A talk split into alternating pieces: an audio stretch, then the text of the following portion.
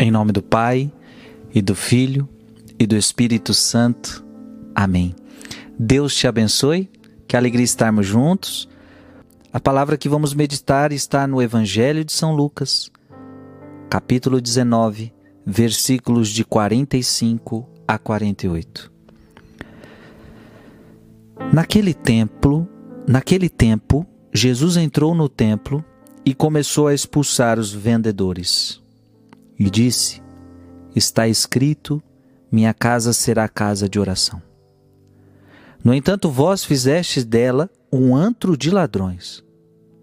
Jesus ensinava todos os dias no templo. Os sumos sacerdotes, os mestres da lei e os notáveis do povo procuravam modo de matá-lo, mas não sabiam o que fazer, porque o povo todo ficava fascinado quando ouvia Jesus falar.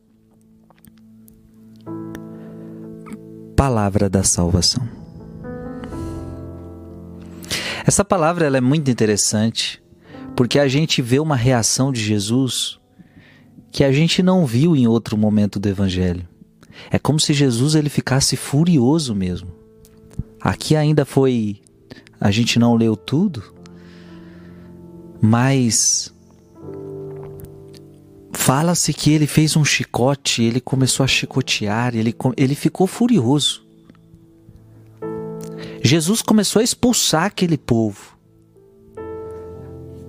porque estavam profanando o templo. Porque para que foi feito o templo? O templo foi feito para oração. Olha que interessante, Jesus já está dando a característica do templo. O templo foi feito para oração, não para outra coisa. Então, gente, não agrada a Deus quando nós usamos o templo para outra coisa que não seja oração. Então Jesus fica furioso, porque Expulsou os vendedores porque estavam usando o templo para ganhar dinheiro, e muitas vezes até dinheiro injusto, porque Jesus diz: No entanto, vós fizeste dele um anto de ladrões.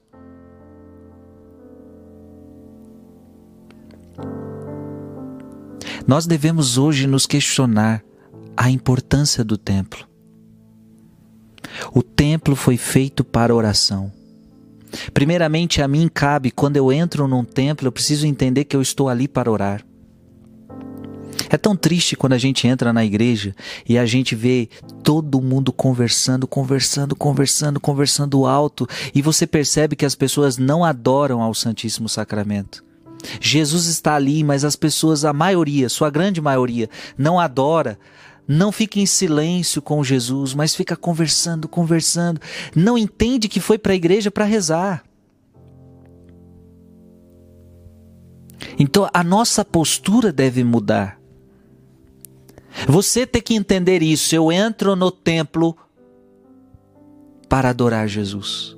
Eu entro no templo para orar. É para isto que serve uma igreja para rezar. E Jesus está deixando bem claro que o templo não pode ser usado para outra coisa. Então eu não posso usar a igreja para ganhar dinheiro. Eu não posso usar igreja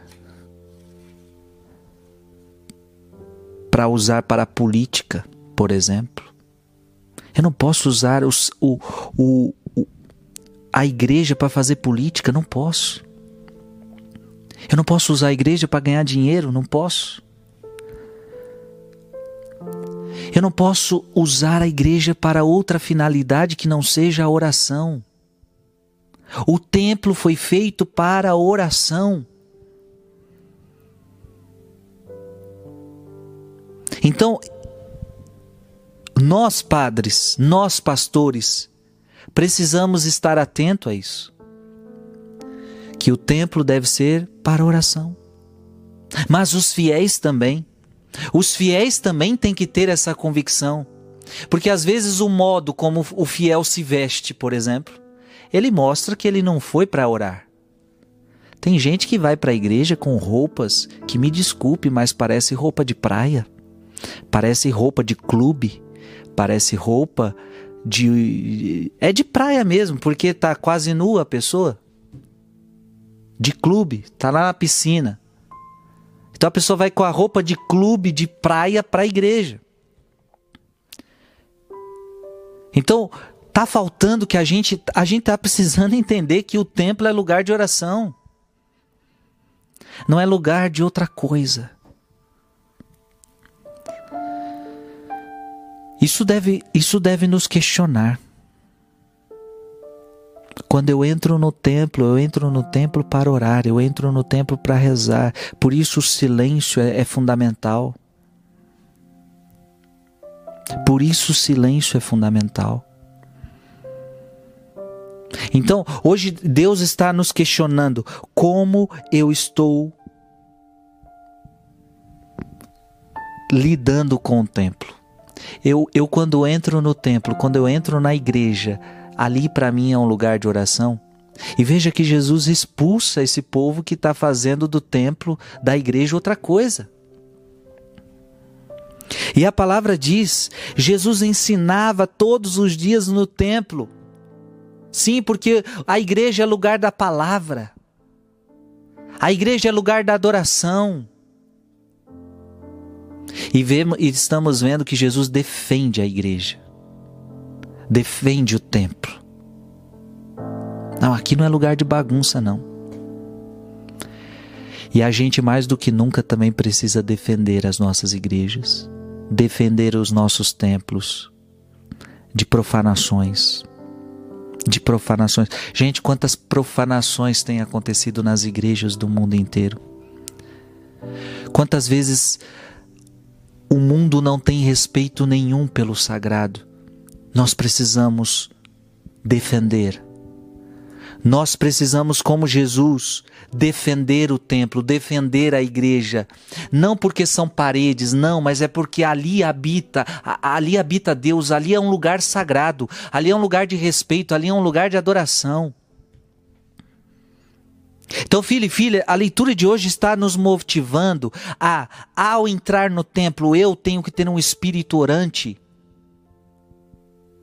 E nós temos que lutar para que sempre aconteça isso, que as nossas igrejas não seja lugar para outra coisa, a não ser rezar. É para isso que foi, é para isso que serve uma igreja, para que ali os fiéis se encontrem para rezar, e não outra coisa. As outras coisas sejam feitas em outros lugares.